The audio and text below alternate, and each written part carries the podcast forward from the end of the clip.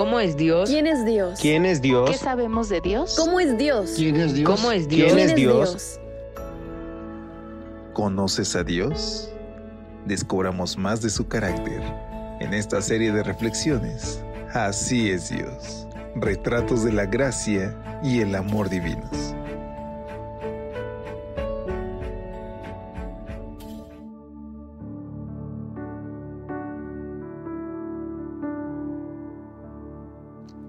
Hola, ¿qué tal? ¿Cómo se encuentran hoy? Muy buenos días. Qué gusto poder saludarles en esta linda mañana.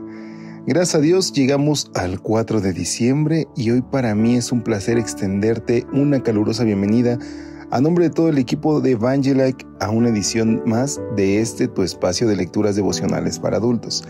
Y para arrancar este día, vamos a iniciar con nuestra frase de motivación.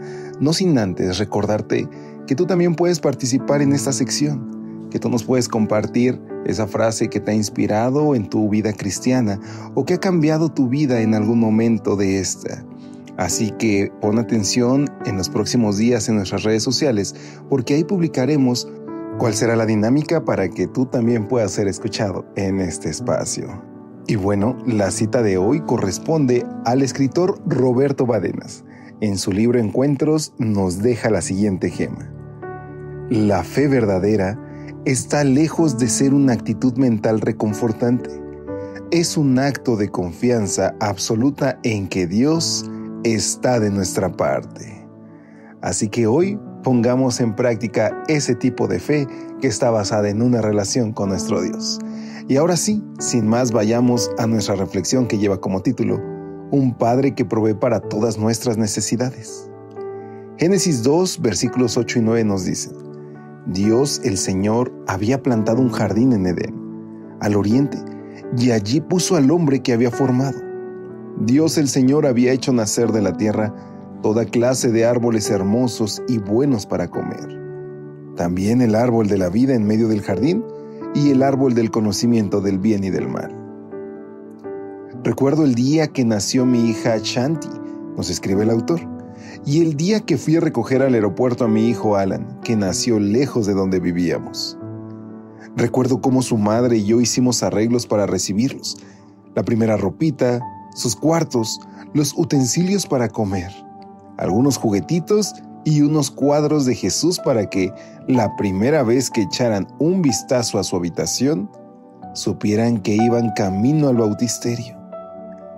Estábamos felices nos preguntábamos constantemente qué necesitaba un bebé, porque queríamos tenerlo todo listo cuando llegaran. Así es como veo a Dios en el texto de hoy. Léelo de nuevo tratando de imaginarlo en cada cosa que hizo. No hay duda. He aquí un retrato de Dios que lo muestra como un padre feliz por la llegada de sus hijos, que con presteza se ocupa en proveer para todas sus necesidades, materiales y espirituales. Es interesante amigos que cuando aún no existía el pecado en este planeta, Dios ya se ocupaba de proveer para las necesidades de sus hijos. Cuando Dios creó al hombre, ya antes le había hecho una casa y preparado comida de la buena. El afán descontrolado de los seres humanos de hoy tras las cosas materiales no es algo natural es un claro indicio de que nos hemos alejado de Dios. Además de proveernos casa y comida, es decir, las necesidades materiales, Dios plantó el árbol de la vida para mostrarnos que no solo de pan vive el hombre, sino de toda la palabra que sale de la boca de Dios. Era como decirle a un bebé, aunque ya tienes casa y comida, tu existencia sigue dependiendo de mí. Esta es la misma lección que necesitan aprender quienes, teniendo cosas materiales, se olvidan de Dios creyendo que no lo necesitan.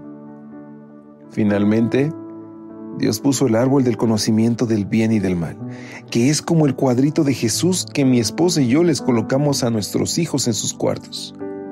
Era el recordatorio de que la única forma de mantenerse seguros dentro del paradisíaco jardín era manteniéndose obedientes al Padre.